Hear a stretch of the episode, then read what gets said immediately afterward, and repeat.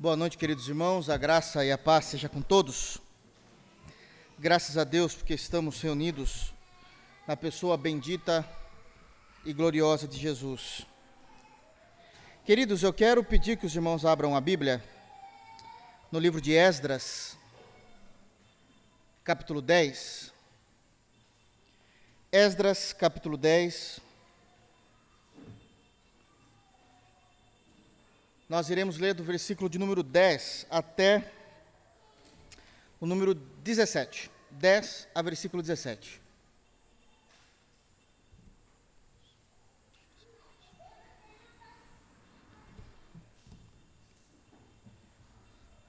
Esdras, capítulo 10, versículos de número 10 a 17. Se Deus permitir, nós avançamos. Eu tenho fé, irmãos. todos abriram? Importante que todos venham seguir o texto bíblico.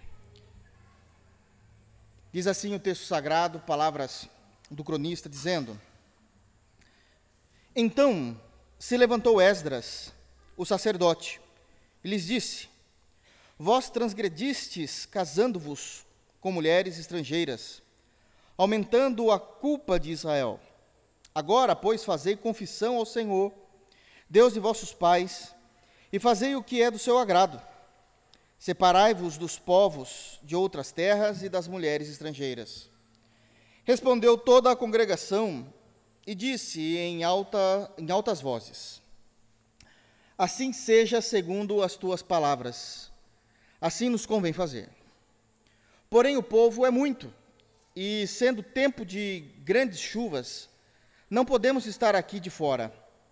E não é isto obra de um dia ou dois, pois somos muitos os que transgredimos nesta coisa. Ora, que os nossos príncipes decidam por toda a congregação e que venham a eles, em tempos determinados, todos os que em nossas cidades casaram com mulheres estrangeiras, e com estes os anciãos de cada cidade e os juízes, até que desviemos de nós o brasume da ira do nosso Deus por esta coisa. No entanto, Jonatas, filho de Azael, e Jesaías, filho de Tikvá, se opuseram a esta coisa. E Mesulão e Sabetai, levita, os apoiaram. Assim o fizeram os que voltaram do exílio. Então Esdras, o sacerdote, elegeu nominalmente os homens cabeças de famílias, segundo a casa de seus pais, que se assentaram no dia primeiro do décimo mês, para inquirir nesta coisa. E o concluíram no dia primeiro do primeiro mês, a respeito de todos os homens que casaram com mulheres estrangeiras. Amém. Feche teus olhos, vamos orar ao Senhor pedindo graça e sabedoria.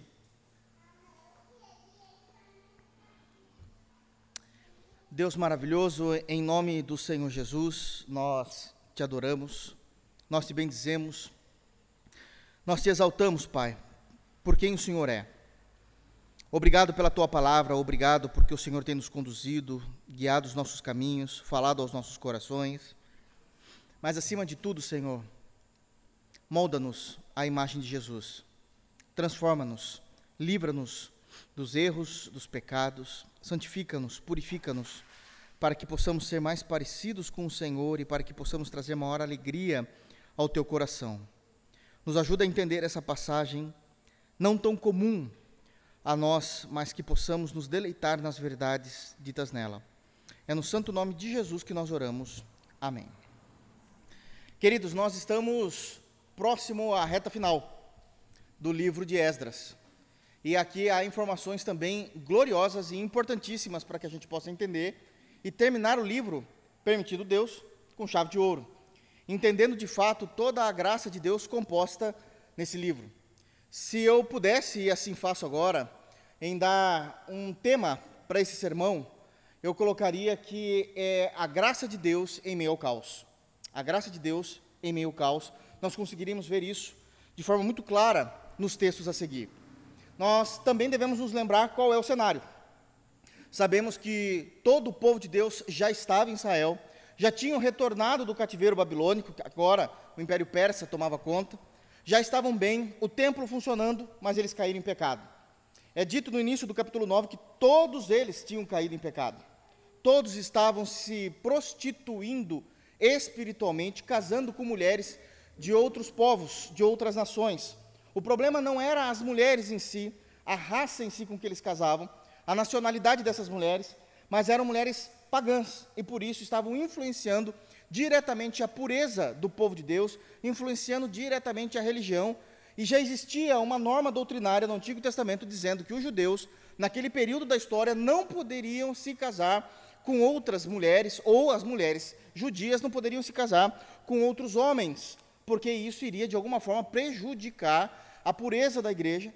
E precisamos também entender que existia uma promessa em que o Messias viria da tribo de Judá e teria que ser de fato judeu, não mestiço, para, se, para que se cumprisse toda a ordenança, chegando, desembocando, aflorando a nova aliança.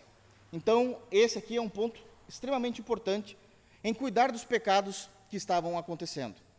Bom, quando Esdras percebe o que estava acontecendo, ele começa a clamar por toda a nação, por todo o povo, se coloca diante do templo.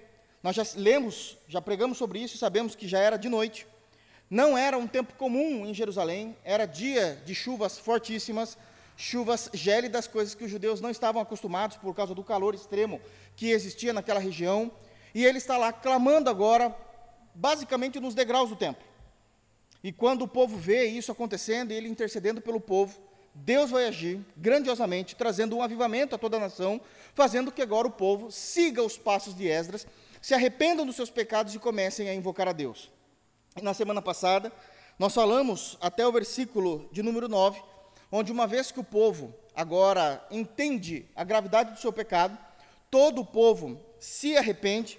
Secanias, um leigo que existia no meio do povo, mas crente, homem piedoso, cheio do Espírito Santo, traz uma palavra ao povo, também traz uma palavra ao coração de Esdras, dizendo que ele precisava continuar, precisava agora, de alguma forma, enfrentar toda essa situação e viver de acordo com aquilo que Deus o havia chamado. Esdras vai se levantar. E ele se levanta e chama o povo.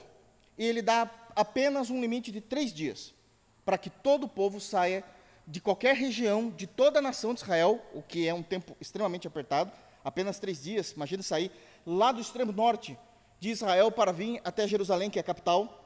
Para quem mora perto é simples, mas para quem não mora, isso é muito tempo de viagem, eles precisavam se apressar.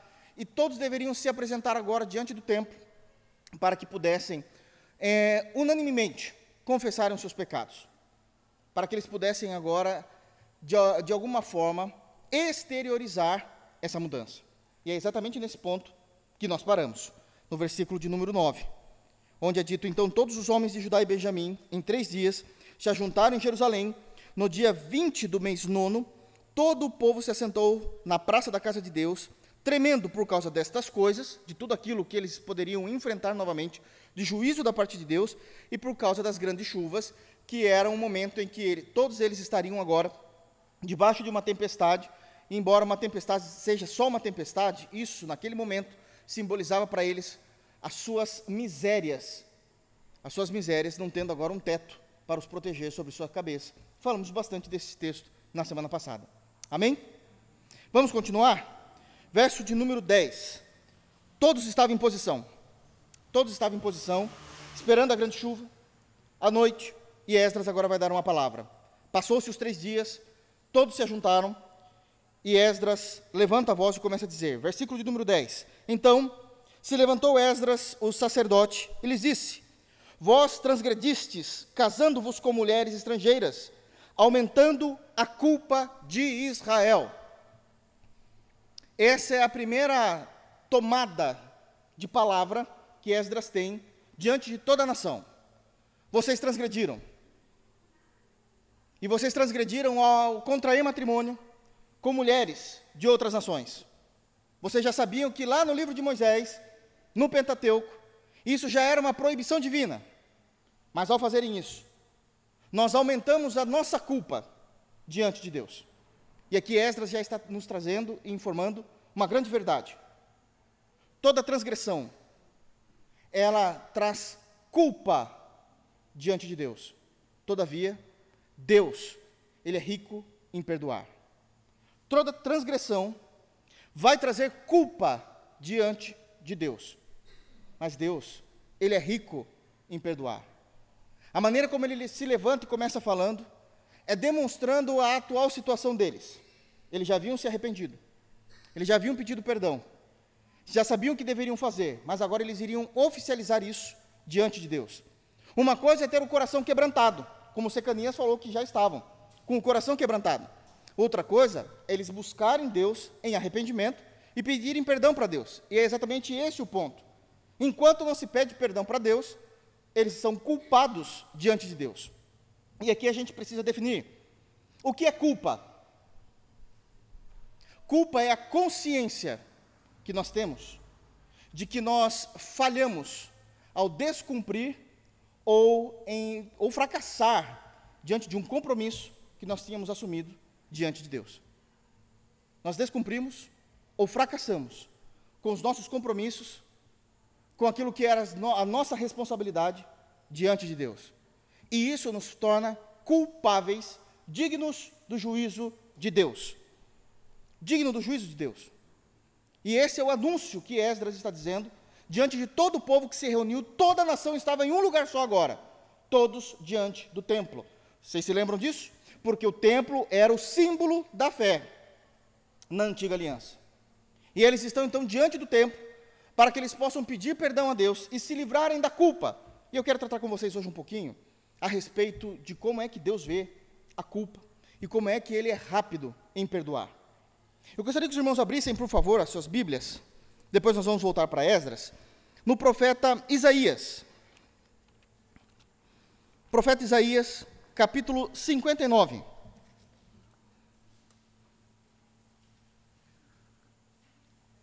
E aqui eu já quero trazer algumas características do que a culpa produz no nosso relacionamento para com Deus. A primeira característica que nós temos do que a culpa produz é a ruptura da intimidade que os crentes têm com Deus. É a ruptura da intimidade que os crentes têm com Deus. Isaías capítulo 59 também está traçando um momento em que Israel é um outro momento, não é o mesmo momento de Esdras, mas um outro momento em que Israel também está passando por um período de frieza e de pecado diante de Deus. O tempo todo. Os irmãos vão se lembrar que alguns sermões atrás eu preguei exatamente sobre isso, e uma das lições que nós tiramos é que a nossa vida ela é marcada pelo pecado. O tempo todo. O tempo todo. A diferença é que isso não é manifesto. Isso não é manifesto, mas a nossa vida o tempo todo é marcada pelo pecado. O tempo todo. É por isso que todas as vezes que nós abrimos as Escrituras, parece que nós estamos abrindo a Bíblia num período em que Israel está cometendo pecado, estão transgredindo. Porque de fato existe uma luta terrível da carne contra o espírito e do espírito contra a carne. E precisamos o tempo todo estar buscando intimidade com Deus. Essa é uma das vezes. Aliás, o capítulo 59 é mais uma das vezes. E no versículo de número 2, do capítulo 59 do profeta Isaías, é dito o seguinte: Palavras de Deus, através do profeta Isaías, para o povo de Israel, dizendo: Mas as vossas iniquidades fazem separação entre vós e o vosso Deus, e os vossos pecados encobrem o seu rosto de vós, para que vos não ouça. Essa é uma palavra terrível de ser ouvida mas é um dos resultados da culpa do homem pelo pecado. E aqui, o profeta ele está profetizando em dois níveis da existência humana.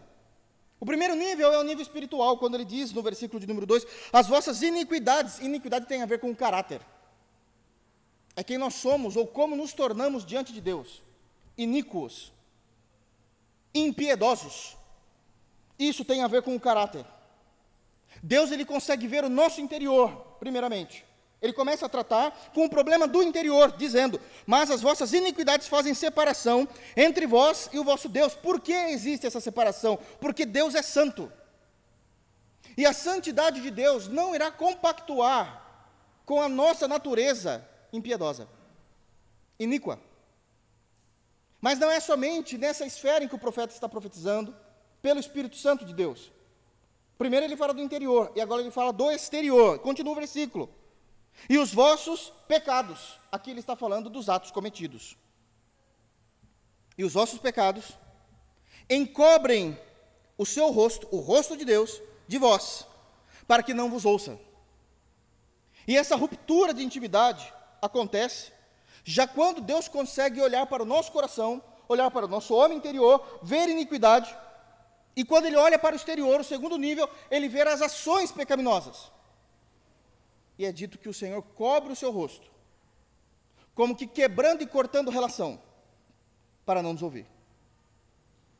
Uma coisa que precisa ficar muito claro é que o versículo 2, ele pode ser muito tranquilamente entendido na impiedade.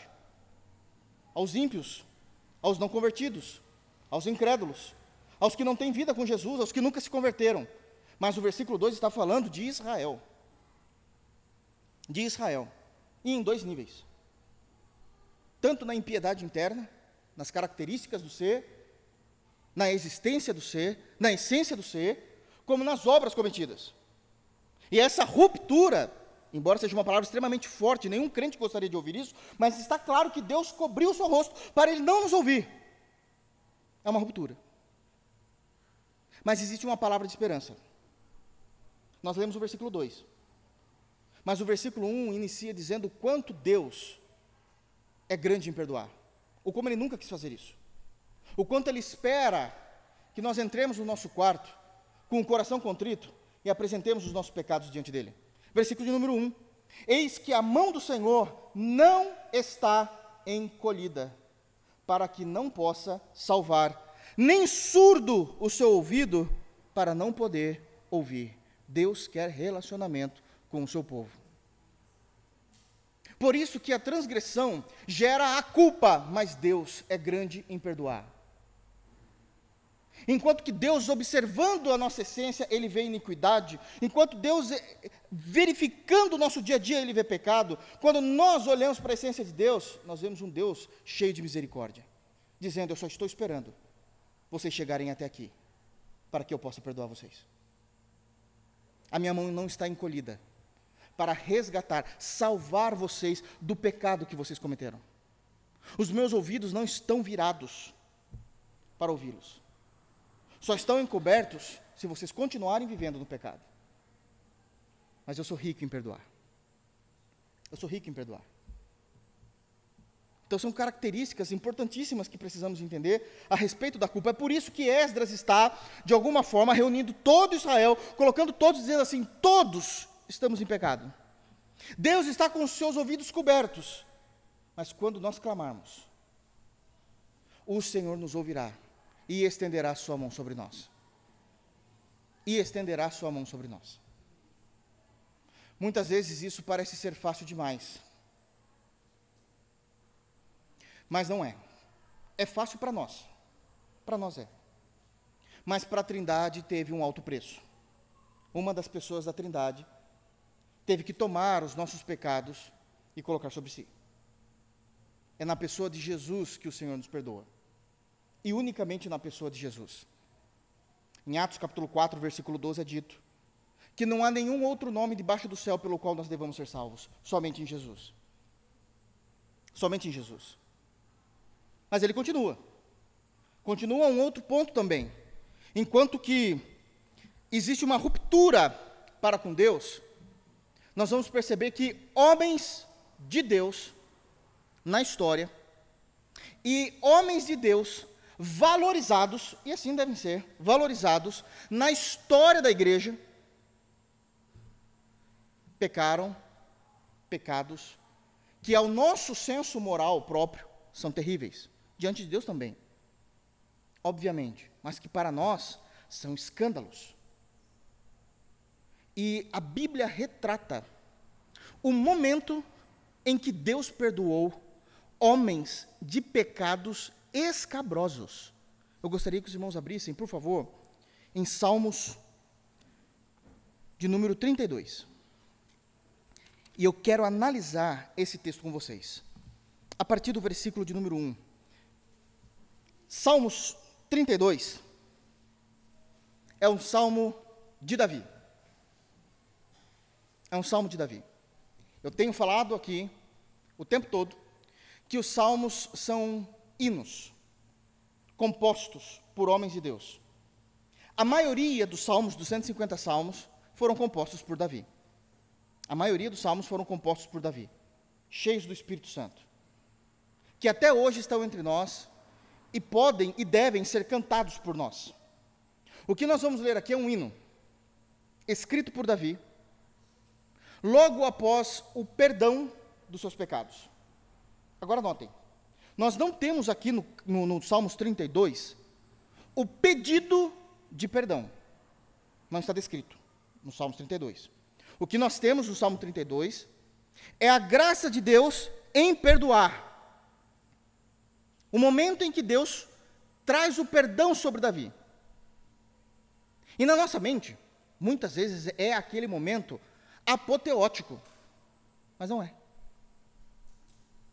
Davi pediu perdão com o coração contrito e Deus perdoou.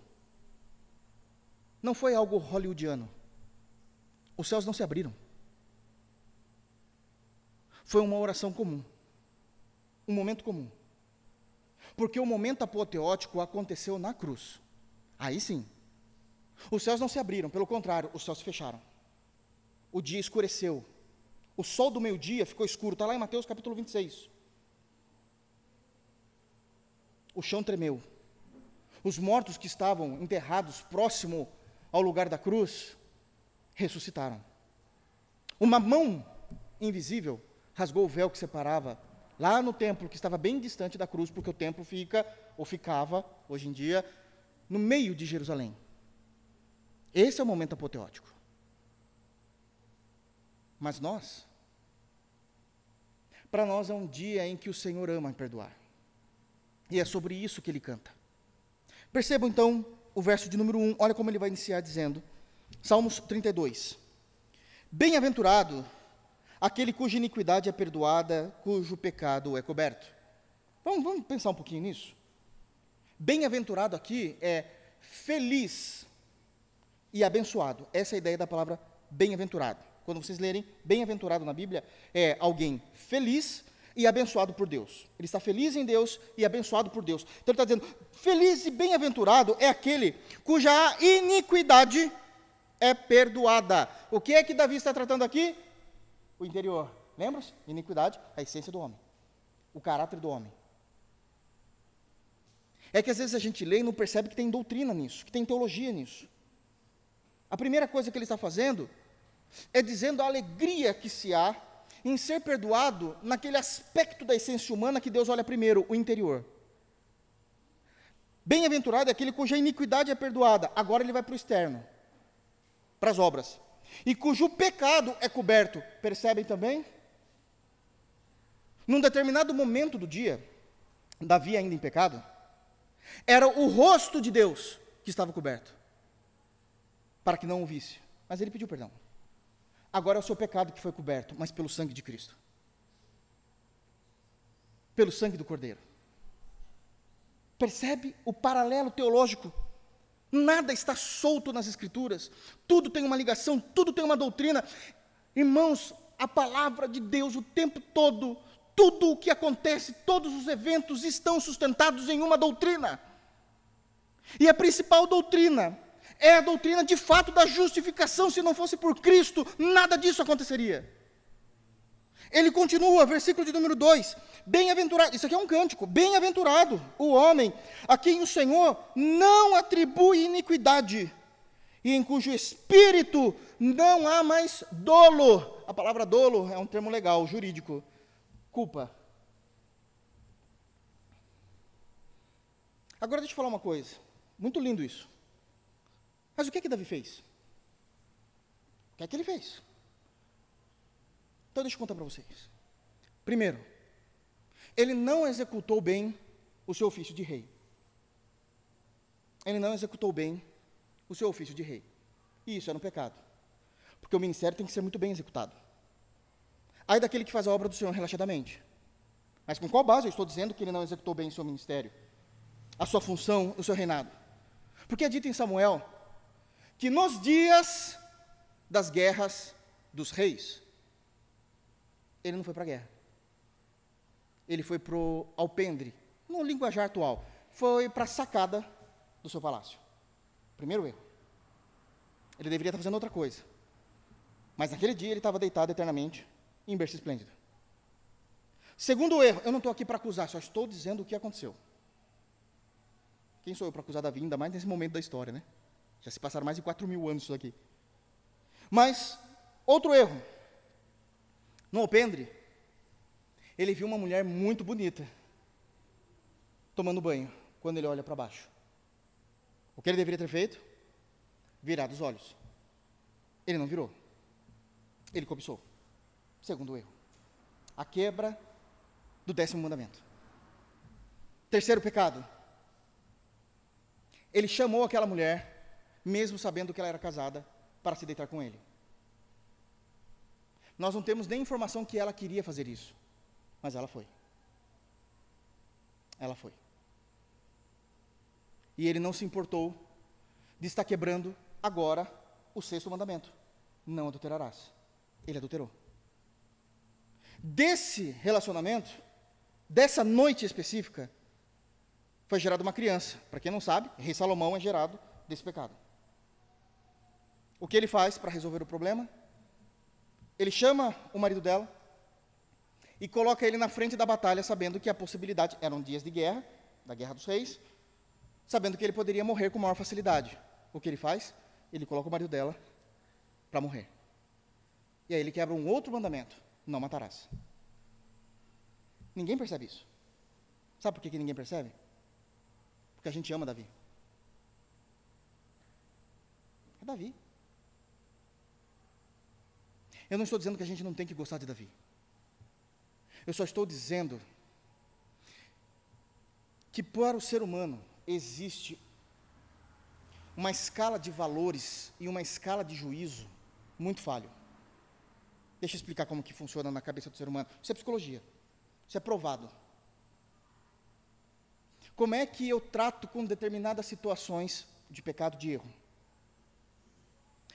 Primeiro, depende da proximidade que eu tenho com a pessoa. Ela é próxima de mim? Então vou pegar mais leve. Ela é mais distante? Arrebenta. Isso é psicologia, está tá provado.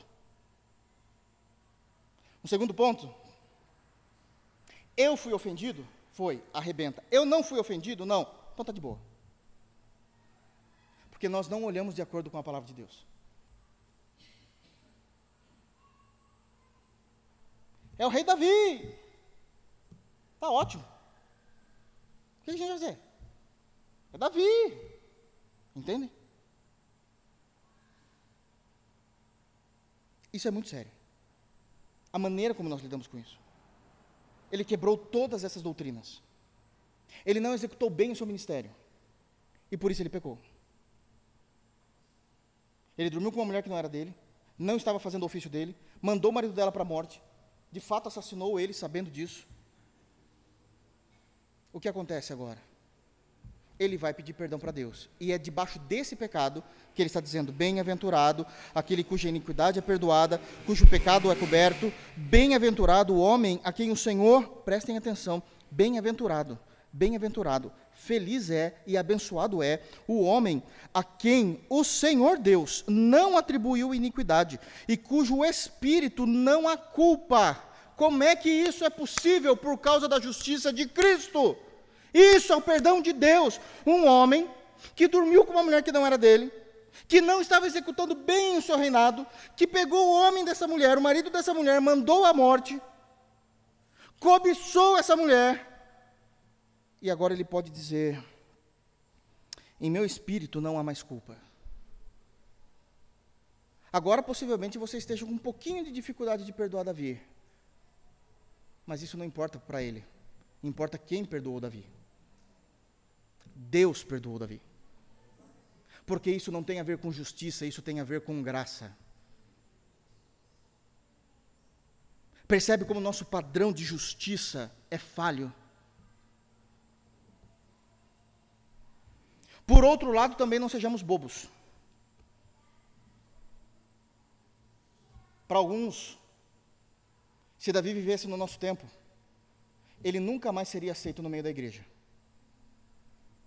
E nós não teríamos a maioria dos salmos que Deus consola o seu coração, porque você teria matado espiritualmente quem deveria escrever os salmos.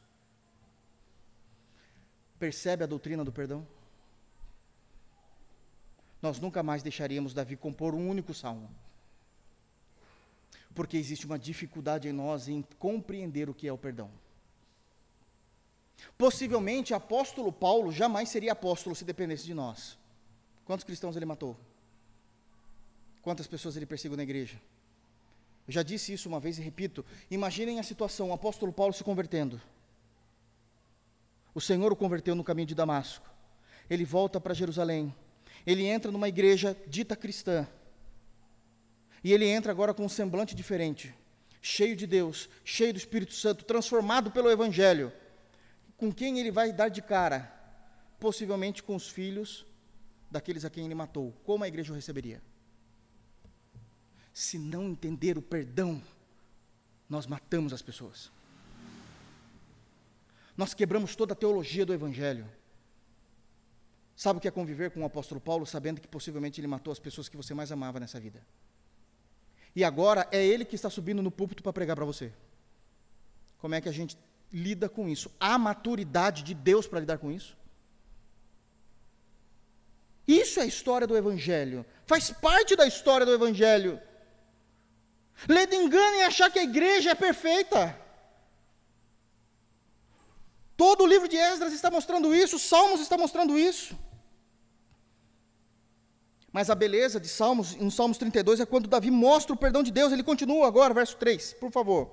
Ele diz: Enquanto calei os meus pecados, envelheceram os meus ossos pelos meus constantes gemidos, todos os dias, enquanto ele não tinha confessado isso a Deus. Havia um peso de consciência de tal forma que até a sua saúde se esvaía. É a maneira dele falar isso no versículo 3. E não apenas a sua saúde, mas de fato a sua vida com Deus, porque no verso 4 ele diz: Porque a tua mão, a mão de quem aqui, irmãos? De Deus. A tua mão pesava dia e noite sobre mim, não havia descanso, não havia folga. E o meu vigor se tornou em sequidão de estio. Estio é aquele calor mais forte do Oriente Médio. É como minha alma estivesse seca. Mas ele diz: 5. Confessei-te o meu pecado, e a minha iniquidade não mais ocultei. Disse: Confessarei ao Senhor as minhas transgressões, e tu perdoastes a iniquidade do meu pecado. Mas é assim? É isso. Ele confessou e Deus perdoou. Talvez a gente tenha dificuldade de entender isso porque a gente não está se assemelhando a Deus ainda. Verso 6: Sendo assim, todo homem piedoso te fará súplicas, em tempo de poder encontrar-te. Ele entende que crente peca. É o homem piedoso que vai pedir perdão, ele não está falando do ímpio. Por que é que o homem piedoso vai pedir perdão? Aqui é uma outra doutrina. Bom, irmãos, o homem piedoso vai pedir perdão, porque quando nós somos salvos por Jesus, Jesus não transforma a nossa natureza. Não, ele não transforma. Ele nos justifica. Ele nos vê como justos. Mas a nossa natureza perfeitamente transformada será na ressurreição. Então o piedoso erra. Ainda há marcas de Adão em nós. Ainda há marcas de Adão em nós. No final do versículo 6, com efeito, quando transbordarem muitas águas, não atingirão. Quando vierem os grandes problemas por causa daquilo que foi cometido, isso não vai o atingir. Bom, quem Deus se tornou para ele? É o homem que matou, o homem que adulterou, o homem que cobiçou, o homem que não trabalhou. Versículo 7 diz que Deus tornou para ele o esconderijo dele, aonde agora ele se preservava. Tu és o meu esconderijo, tu me preservas na tribulação e me cercas de alegres cantos de livramento. Livramento do quê? Livramento da culpa do pecado. Eu tenho agora um hino para cantar. Sabe o que está dizendo aqui? que depois de tudo isso, Deus o perdoou, havia um coração contrito, havia uma santidade que ele buscava, ele começou a escrever agora os salmos novamente para que ele pudesse cantar. São salmos que estão na sua Bíblia, na minha Bíblia.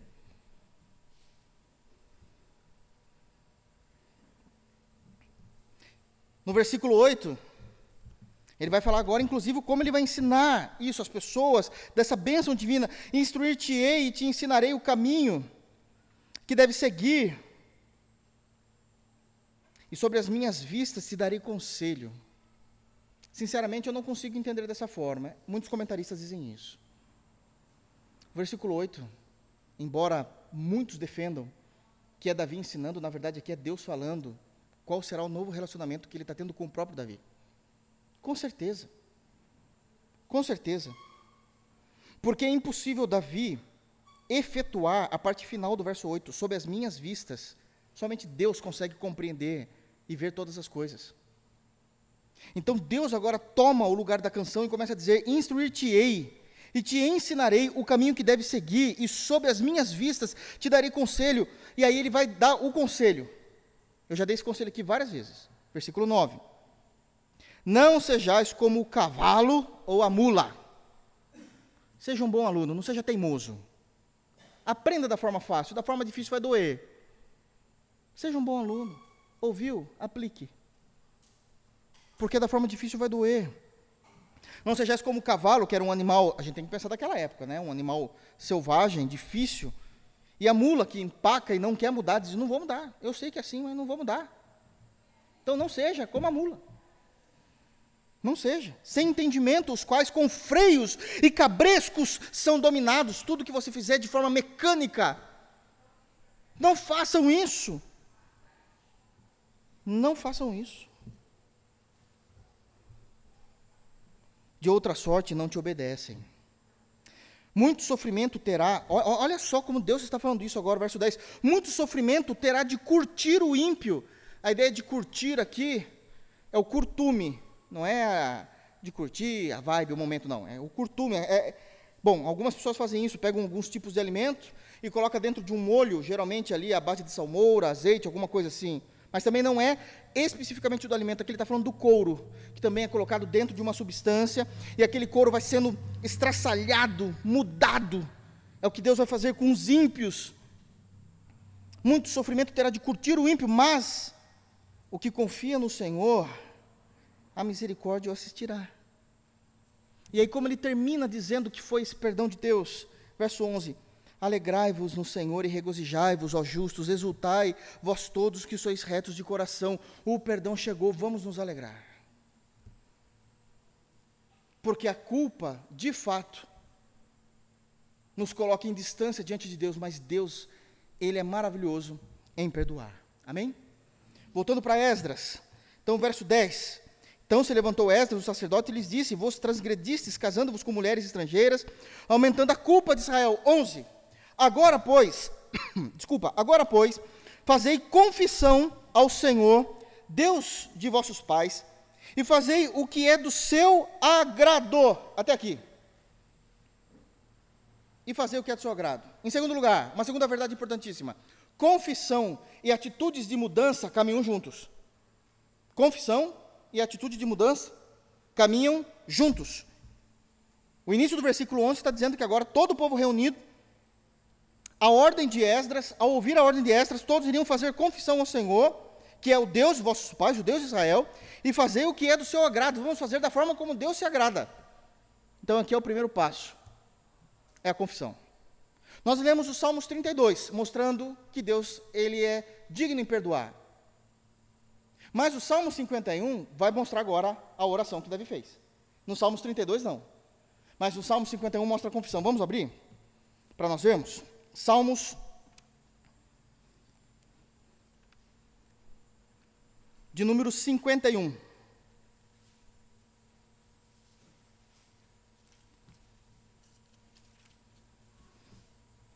Aqui sim existe a confissão. O, o, o, Salmos 32, somente o aspecto do perdão. Mas olha só como ele ora. Nós não vamos ler ele inteiro, não.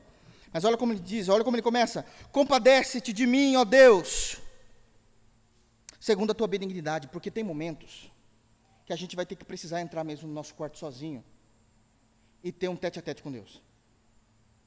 A ter um tempo com Deus. A conversar com Deus. A confessar as nossas iniquidades. A se abrir com Ele. Dizendo que nós não temos condições de resolver isso sozinho. A percepção de Davi que ele não conseguiria resolver isso sozinho é a maneira como ele começa: compadece-te. Compadece-te. E ele vai usar a natureza de Deus para se assegurar na bênção do perdão. Ele usa a natureza de Deus, porque ele diz: Compadece-te de mim, ó Deus, segundo a tua benignidade. Enquanto que a iniquidade trabalha com o caráter mal do ser, a benignidade trabalha com o caráter bom do ser. Segundo a tua benignidade e segundo a multidão das tuas misericórdias. É uma multidão de misericórdias que o Senhor tem. E aqui é bondade. Então, precisamos entender o contexto. O que é benignidade e o que é bondade? Benignidade tem a ver com o interior. O caráter de tal pessoa é benigno, ele é benigno. E bondade são os atos. Qual é o ato de Deus aqui? A multidão das misericórdias. Porque isso faz com que apague as minhas transgressões. Final do versículo 1. É a maneira como ele orou. É exatamente essa oração. Compadece-te de mim, ó Deus, segundo a tua benignidade, e segundo a multidão das tuas misericórdias, apaga as minhas transgressões. Ele, verso 2: Lava-me completamente da minha iniquidade e purifica-me do meu pecado. Lava-me, eu preciso ser lavado com o sangue do Cordeiro. E ao mesmo tempo, não é somente ser lavado, mas agora eu preciso ser purificado do meu pecado. Porque o pecado deixa manchas e precisa ser purificado pois eu conheço as minhas transgressões e o meu pecado está sempre diante de mim. Ele não coloca desculpas, ele sabe quem ele é. É interessante, né? O Davi, o homem segundo o coração de Deus, o homem dos salmos, o maior rei que Israel já teve, é o homem que está falando assim: todo dia quando eu acordo, eu sei os pensamentos que vêm na minha cabeça, eu sei o que eu penso, eu sei o que eu falo, eu sei muito bem quem eu olhei, para onde eu olhei, com que olhos eu olhei. E a gente fala assim: como que um homem desse pode ser um homem de Deus? Por causa de Cristo. Por causa de Cristo.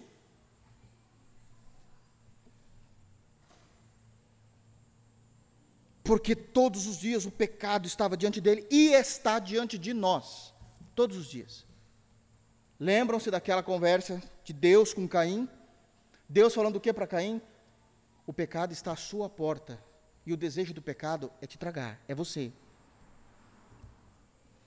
A confissão, verso 4: Pequei contra ti, contra ti somente, e fiz o que é mal perante os teus olhos, de maneira que será tido por justo do teu falar e puro do teu julgar. Eu não sei o que o Senhor vai fazer, é óbvio que eu estou orando pela compaixão e pela misericórdia, mas seja o que o Senhor decidiu, o Senhor é justo. Quem pecou fui eu. Agora aqui tem um ponto importante. Tem um ponto muito importante aqui. Pequei contra ti, contra ti somente. A gente poderia dizer assim, mentiroso, vagabundo. Porque a gente é rápido em julgar. Olha o que ele fez. Só contra ti? E quando ele olhou a mulher? E quando ele dormiu com a mulher? E quando ele matou Urias, que é o marido da mulher, o nome do marido da mulher. Quando ele matou Urias? Existe uma compreensão muito refinada da teologia aqui. Óbvio que ele pecou contra essas pessoas, mas existe uma teologia muito bíblica, muito santa, muito refinada aqui. Tem um texto, eu nem ia falar ele, mas eu, Gênesis, que é muito importante, eu acho que isso vai facilitar até a minha explicação aqui. Em Gênesis 39, é isso mesmo. Em Gênesis 39, eu vou explicar o que Davi está falando aqui olhando, usando a Bíblia. Em Gênesis 39, está narrando aquele texto em que José, que foi vendido pelos seus irmãos, filho de Jacó, lembram de José, o filho mais novo, até então, depois veio Benjamim, né? Mas o José, ele foi vendido por uma caravana do, do, do, do, que estava indo para o Egito. Chegando no Egito, ele foi revendido e caiu sobre o capitão da guarda de Faraó, o chefe de toda a parte da capitania ali da, da guarda de Faraó. Então Potifar estava debaixo só de Faraó. E ele foi para casa desse homem. E esse homem gostou muito dele, porque Deus fez com que Potifar olhasse para ele com graça. Vocês se lembram disso? Só que ele era um meninão, né? meninão, bonitão, bem cuidado pelo pai, né? Aí quando chegou esse meninão bonitão, a mulher de Potifar ficou doida. Potifar foi trabalhar e Potifar tinha dado uma ordem. José, a partir de agora você manda em tudo que é meu. Tudo que é meu. E a mulher ficou doida. Falou: Você é novo, bonito, ele vai demorar para chegar, eu sei a hora que ele chega. Eu quero que você durma comigo. E olha só como José vai responder. 39, somente o versículo 9. Somente o versículo 9. Ele não é maior do que eu nesta casa, e nenhuma coisa me vedou. Ou seja, nada Potifar tinha vedado de José, senão a ti. Óbvio. Eu posso fazer tudo o que eu quero nessa casa, mas não posso ter graça com você. Óbvio, mas isso era esperado, né? Óbvio. Porque é sua mulher. Agora perceba o que ele responde. Como, pois, cometeria eu tamanha maldade e pecaria contra Deus? Para Potifar, o meu ato de eu dormir com você é tamanha maldade, mas para Deus é pecado. É exatamente o que Davi está fazendo no Salmo 51. Eu pequei contra ti somente, mas e contra as pessoas? Foi maldade. Porque ele está trabalhando a teologia de que todo pecado, primeiramente, é diretamente relacionado a Deus. É a quebra do mandamento de Deus. Óbvio que outras pessoas foram ofendidas. Óbvio que outras pessoas sofreram por causa daquilo que eu fiz. Tamanha maldade. Mas o pecado foi primeiramente a Deus. Acho que fica mais fácil de entender o porquê ele diz isso. Pequei contra ti, contra ti somente, fiz o que é mal perante os teus olhos, de maneira que será tido por justo no teu falar e puro no teu julgar. Ele fala da sua natureza, eu nasci na iniquidade, verso 5 do Salmo 51, e em pecado me concedeu minha mãe, eis que te comprases na verdade no íntimo. Eu nasci em pecado, mas se o Senhor ver verdade no meu íntimo, de arrependimento o Senhor se alegra, há comprazimento. E no recôndito me fazes conhecer a sabedoria, quando eu estou sozinho, fechado no meu quarto, com o coração quebrantado, e eu peço perdão ao Senhor. O Senhor me dá sabedoria de saber que é o Senhor que me perdoa, me justifica, e eu posso me levantar em paz diante de Ti. Sete, purifica-me com sopo e ficarei limpo. E sopo era uma, algumas plantas que depois se amarrava o caule dessas plantas, fazendo como se fosse um pincelzão grande. E aí se molhava no sangue dos animais e se passava. E a mesma coisa, molha-me, passa-me o sangue do cordeiro com o sopo, lava-me e ficarei, mais alvo do que a neve, limpos. Faze-me ouvir júbilo de alegria para que exultem os ossos que esmagasses. O Senhor trabalhou em mim, o Senhor quebrantou a minha pessoa, mas agora eu quero cantar, eu quero louvar, levantar as minhas mãos, louvar o teu nome. 9. Esconde o rosto do, dos meus pecados e apaga todas as minhas iniquidades. Somente Deus pode fazer isso. Somente Deus. É a oração dele. Verso 10: Cria em mim, ó Deus, um coração puro e renova dentro de mim um espírito inabalável. É a confissão. É exatamente, voltando para Esdras, é exatamente o que Esdras está propondo no versículo 11. Agora nós iremos confessar.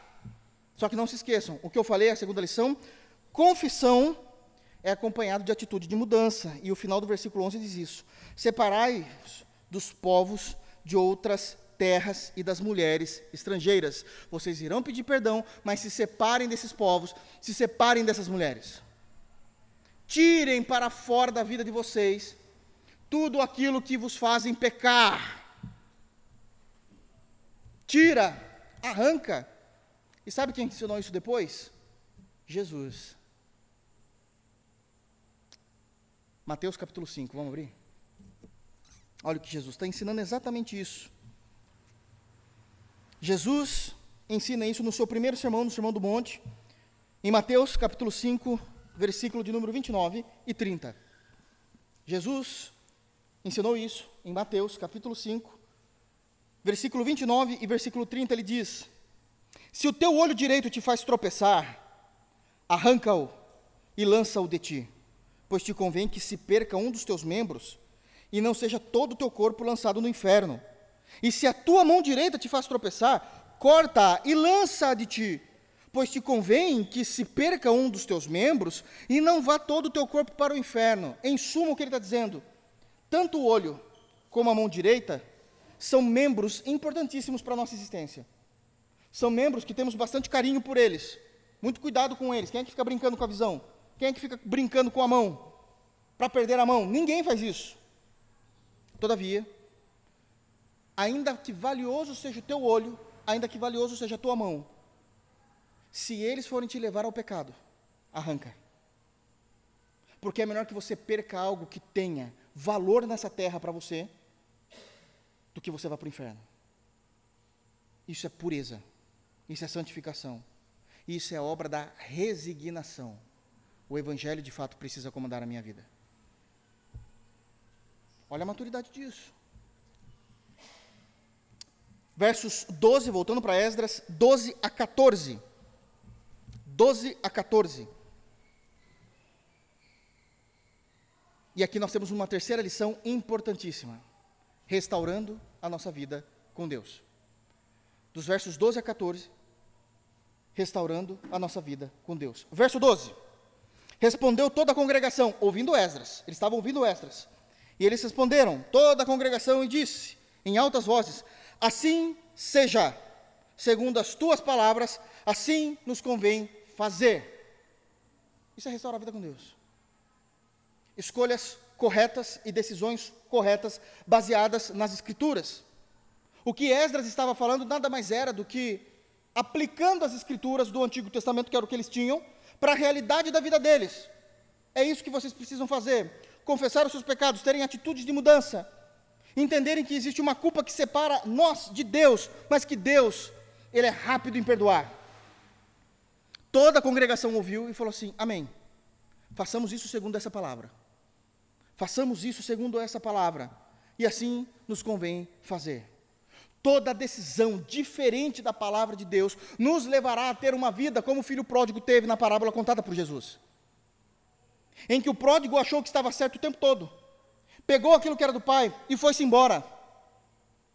E passou uma grande parte da sua vida achando que estava certo. E foi cair na real só depois de muito tempo, quando já estava perdido e comendo a comida que era dada aos porcos. Nós não precisamos passar por isso. Nós não precisamos ir por caminhos errados. Ouvimos a palavra, entendemos a palavra, aplicamos a palavra podemos dizer a Deus em oração: seja feito conforme a tua palavra. Assim façamos. Isso é restaurar a vida com Deus. No verso 13 ele continua. Porém, o povo ainda dizendo, palavras do povo. Porém, o povo é muito. E sendo tempo de grandes chuvas, não podemos estar aqui de fora. E não é isto obra de um dia ou dois, pois somos muitos os que transgredimos nesta coisa. Versículo de número 13. Há situações, há pendências espirituais em nossa vida que a gente não consegue resolver de um dia para o outro, não. É o que eles estão dizendo. O povo é muito. Nem em lugar propício nós estamos. A chuva vai cair. Nós não vamos conseguir resolver isso hoje. Nem amanhã. É o que o texto está dizendo. Esse não é um problema para ser resolvido de um dia para o outro. É delicado envolve vidas, envolve muitas pessoas, há muitas pendências. No meio desse processo de pendências a ser resolvido, no meio desse processo, há prioridades que devem ser tomadas, até chegar na conclusão final. O que é mais prioritário se fazer nesse momento? Como fazer nesse momento? Vocês se lembram de Esdras, capítulo 8, quando Artaxerxes, no capítulo 7, já tinha liberado Esdras para retornar? No capítulo 8, ele pega todo o povo e coloca na margem do rio Ava. Agora a gente vai voltar? Ele conseguiu? Não. Mas Artaxerxes já não tinha mandado ele subir? Tinha. Já não tinha dado condições financeiras para ele subirem? Tinha. Por que, que ele não subiu? Porque tem coisas que não se resolvem de uma hora para outra. Vocês se lembram que não tinha gente para trabalhar no templo? Que as pessoas queriam continuar morando lá na Pérsia? E ele teve que mandar pessoas ir lá buscar os trabalhadores do templo. O como ele precisava também de homens como Serebias, que até então não tinha chegado ainda, e falamos de Serebias, um homem que entendeu a situação e falou: Eu me coloco para trabalhar. Depois, o que, que ele fez? Ele colocou o povo para orar. Depois, ele colocou o povo para jejuar. Depois ele fez o povo dormir às margens do rio para que trouxesse um refrigério emocional, porque quando é que os judeus poderiam ter dormido com o barulho da água? Porque sempre dormiram como escravos. Dormir com o barulho da água era, era algo relaxante. Não sabiam qual era o caminho a seguir. Não tinha estrada, irmãos, era deserto. Para onde a gente vai? Vamos pelo, pelo leito do rio. Porque até o leito do rio você não chega. Qual a prioridade disso? Para depois a gente fazer. É o que eles estão fazendo. Não, Esdras, a gente vai fazer isso, mas não dá para fazer desse jeito. Não dá, não é um assunto de uma hora para outra, não. Tem muitas mulheres, tem muitas crianças envolvidas. E quem está de fora só julga, pode perceber. Por que, que não fez ainda? Por que, que não resolveu ainda? Não está acompanhando nada.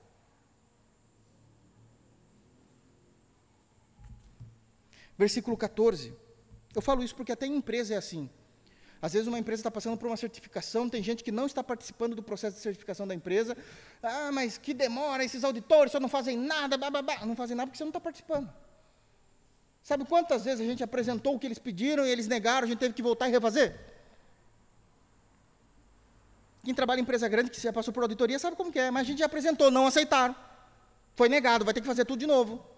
Daí quem não está participando, nossa, que frescura. Para que tanta demora assim? Vai lá implantar. Implanta um sistema novo, um ERP novo. Pastor, não sei nem o que é RP. Como é que você está julgando então? Como é que você julga uma coisa que você não você tá, Isso é muito sério, irmãos. Versículo de número 14.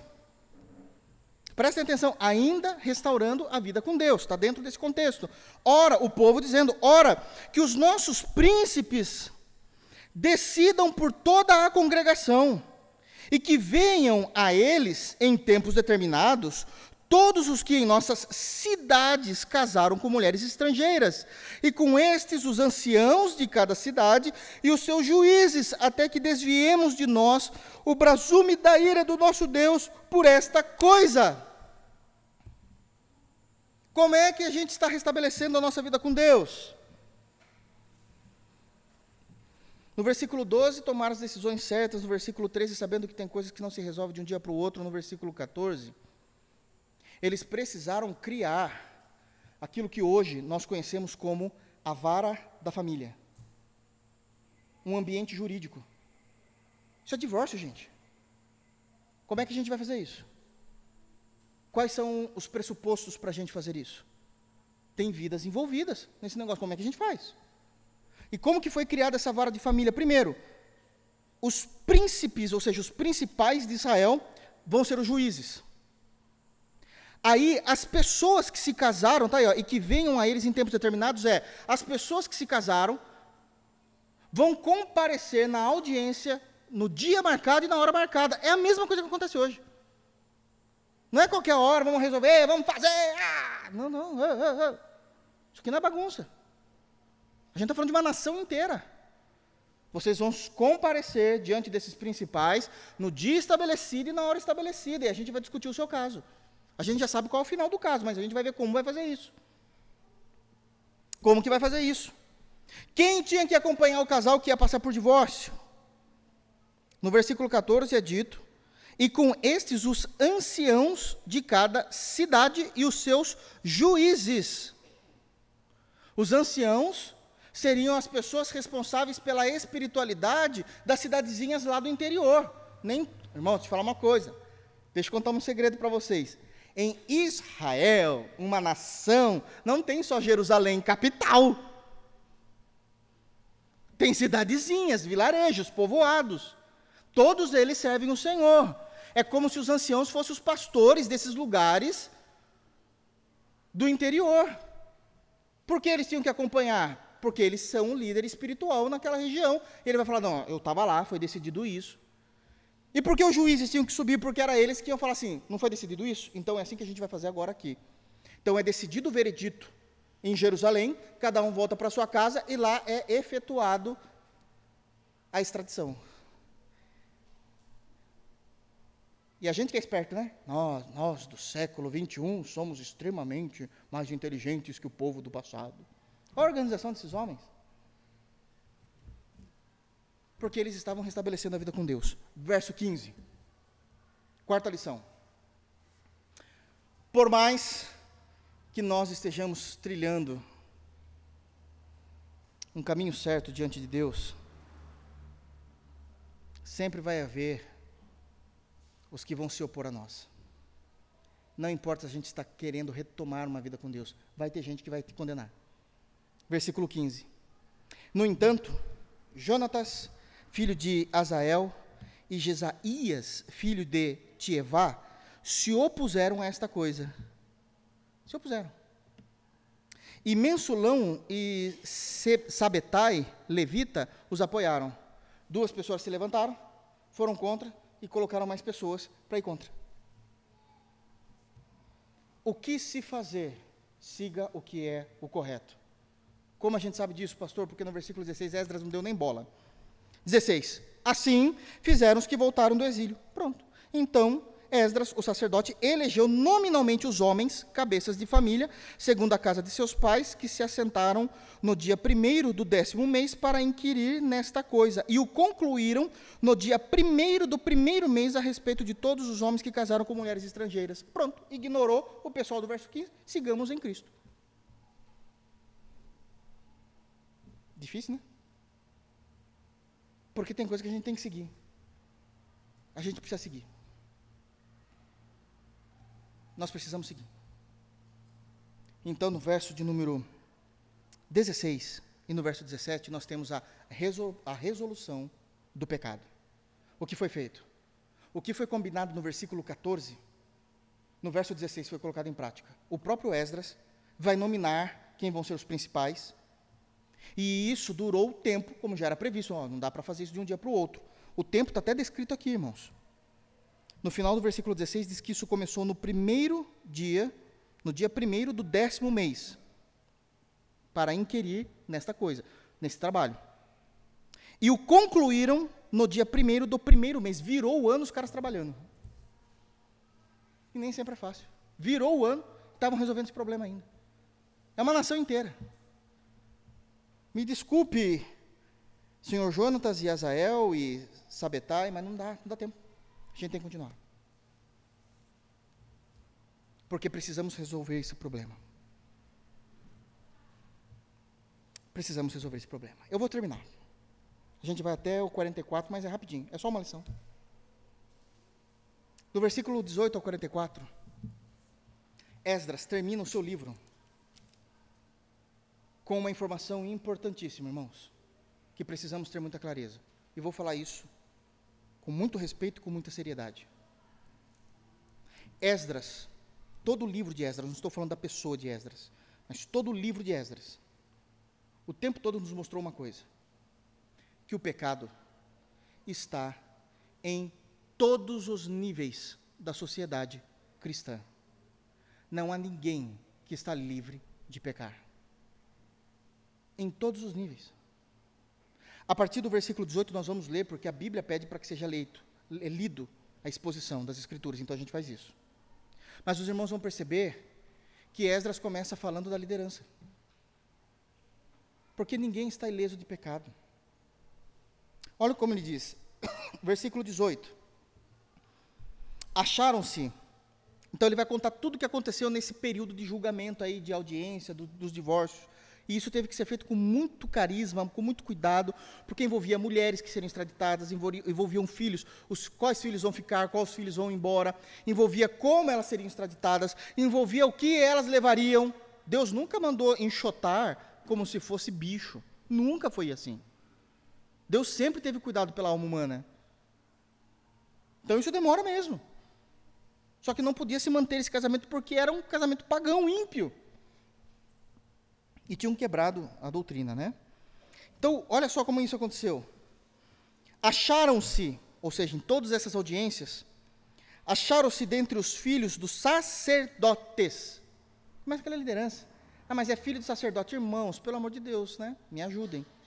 Tribo de Levi. Filho de sacerdote é o quê? Sacerdote. Vai trabalhar com isso. Porque faz parte daquela tribo específica escolhida por Deus. Então, começou, os próprios sacerdotes pecaram. Acharam-se dentre os filhos dos sacerdotes estes que casaram com mulheres estrangeiras. Daí ele começa: dos filhos de Jesuá, filho de Josadaque e de seus irmãos, o Maacéias, Eliezer, Jaribe e Gedalias. Com um aperto de mão, não tinha como ficar assinando, não era documento, era tudo honra diante de Deus. Com um aperto de mão, prometeram despedir suas mulheres e, por serem culpados, ofereceram um carneiro de rebanho pela sua culpa. Então, ó, estamos afirmando, entendi, eu sei o que é dela, o que é meu, vai ser assim. Estamos afirmando, estamos afirmando, dá as mãos, assim se resolve. Ofereceu o pedido de desculpa a Deus através do sacrifício. 20. Dos filhos de Imer, Anani e Zebadias, dos filhos de Harim, Maacéias, Elias, Semaías, Jeiel e Uzias, dos filhos de Pazur, Eli, Elioenai, Maacéias, Ismael, Natanael, Josabade e Elazar. Tudo sacerdote. Pecaram. Pecaram. Mas não foram só os sacerdotes, os levitas pecaram também. Quem eram os levitas nesse caso? Eram aqueles que também trabalhavam no templo, mas não na matança dos animais. Versículo 23. Dos levitas, é, liderança. Josababde e Simei, Quelaías, este é, Quelita, Petaías, Judá e Eliezer. Qual mais pessoas da liderança pecaram? Os cantores, o pessoal do louvor, está no texto, versículo 24, dos cantores. Eliacibe, dos porteiros, aqui é quase um diácono do Antigo Testamento, dos porteiros, Salum, Telen e Uri. A partir do versículo 25, todo o povo, todo o povo, aqueles que são leigos, que não têm ministério. E de Israel, tá vendo? E de Israel, dois pontos, ou seja, todo o povo dos filhos de Parós, Ramias, Gesias, Malquias, Miamim, Eleazar, Malquias e Benaía. Dos filhos de Elão, Matanias, Zacarias, Jeiel, Abdi, Jerimote e Elias. Dos filhos de Zatu, Elioenai, Eliacibe, Matanias, Jerimote, Zabade, e Aziza, dos filhos de Bebai, Joanã, Hananias, Zebai e Atlai, dos filhos de Bani, Mesulão, Maluque, Adaías, Jesube, Seal e Jerimote. Quase saiu um Sil aqui, né, que é um nome americano hoje. 30, dos filhos de Ipaate, Moabe, Adiná, Quelau, Benaías, Maacéias, Matanias, Bezalel, Binuí e Manassés dos filhos de Harim, Eliezer, Isias, Malquias, Semaías, Simeão, Benjamim, Maluque e Semarias, dos filhos de Razum, Matenai, Matatá, Zabade, Elifelete, Jeremai, Manassés e Simei, dos filhos de Bani, Maadai, Anão, Uel, Benaías, Bedias, Queluí, Vanias, Meremote, Eliacibe, Matanias, Matenai, Jassai, Bani, Binuí, Simei, Selemias, Natã, Adaías, Maquinadbai, Sassai, Saraí, Azarel, Selemias, Semarias, Salum, Amarias e José, dos filhos de Nebo, Jeiel, Matitias, Zabade, Zebina, Jadai, Joel e Benaia. E aí ele termina no versículo 44. Preste muita atenção agora. Olha o que ele diz. Olha como encerra o livro. Todos estes haviam tomado mulheres estrangeiras, alguns dos quais tinham filhos destas mulheres. Por que, que se encerra assim o texto? Por que, que se encerra assim o livro? Para quem não entende, talvez termine de uma forma tão triste, mas não é. Não é. O perdão já foi dado. Eles já tinham passado pela audiência, já tinham restabelecido a sua vida com Deus. Por que é que tem o versículo 44 dessa forma? Para mostrar uma coisa não importa o quão mais profundo e complicado é o pecado cometido. A gente está falando de família, de divórcio, de extraviar as mulheres, sabendo que muitos desses tinham filhos e como ia lidar com isso. Somente Deus consegue transformar todo um caos em bênção. Deus restabeleceu todo Israel do meio do caos. Não importa o que foi cometido, eu sei que tem peso terrível de morte, o salário do pecado é a morte, mas havendo arrependimento, um coração contrito, há perdão de Deus sobre nossas vidas. Todo Israel estava em pecado, todo esse povo estava inserido em situações catastróficas que nós não saberíamos lidar. E possivelmente você e eu diríamos assim: não era para casar, mas vocês casaram? Então continua. Fala a verdade, você diria isso porque você olhar para as crianças. Você fala, a criança não tem culpa. E não tem mesmo. Mas Deus não aceita pecado. Muitos iriam dizer, a mulher não tem culpa, foi o povo de Israel que foi atrás. Ela nunca teve compromisso com Deus mesmo, foi eles que erraram. É verdade. É verdade. Mas Deus não compactua com o pecado. O caos estava extremamente enraizado, bagunçado. E perdoe a expressão, um furdúncio. Somente Deus consegue ressuscitar e trazer avivamento no meio de um caos como esse. O versículo 44 é de esperança. Sacerdotes estavam em pecado, levitas estavam em pecado, porteiros estavam em pecado, os cantores estavam em pecado, todo Israel estava em pecado, alguns já, tiver, já tinham até filhos, sabe-se lá de quantas, qual idade.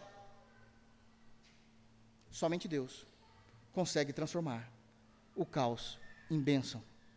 Essa é a esperança para nós na noite de hoje. Que Deus nos abençoe. Em Cristo Jesus. Vamos ficar de pé? Mais um livro encerrado para a glória de Deus. Feche teus olhos, vamos orar. Deus seja louvado por podermos terminar mais um livro em nossa comunidade.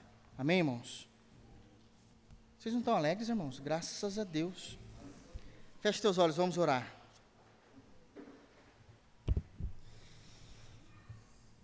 Senhor nosso Pai, no bendito nome do Senhor Jesus Cristo, te agradecemos nesta noite pelo perdão dos nossos pecados, Pai. Deus, se não for a tua graça e o teu santo evangelho, não haveria esperança para nós mas louvamos o teu nome porque o Senhor veio até nós em Cristo e o Senhor trouxe a solução para o nosso maior problema, que é o problema da nossa iniquidade e do nosso pecado. O Senhor tomou aquele que nunca conheceu o pecado e o fez pecado por nós, para que, unindo-nos a Ele por meio da fé, nos justificasse com a justiça dele. Jesus, o teu filho. E nós estamos aqui, cobertos com a justiça perfeita do Cordeiro. E somente essa justiça é que pode nos trazer segurança, alegria no Senhor. Obrigado, Deus. Leva-nos em paz para as nossas casas. Obrigado por Sua palavra que nos fez olhar para a realidade de que todos nós ainda falhamos e todos nós precisamos do Evangelho todos os dias, a todos os instantes. Precisamos olhar para a cruz e saber que é em Cristo que o Senhor resolveu o problema da nossa culpa. E não só da nossa culpa, mas que o Senhor resolveu o problema do domínio do pecado sobre as nossas vidas. Santifica-nos para o louvor da tua glória. Leva-nos em paz para a nossa casa e nós oramos a ti no bendito nome do Senhor Jesus. Amém. Que a graça de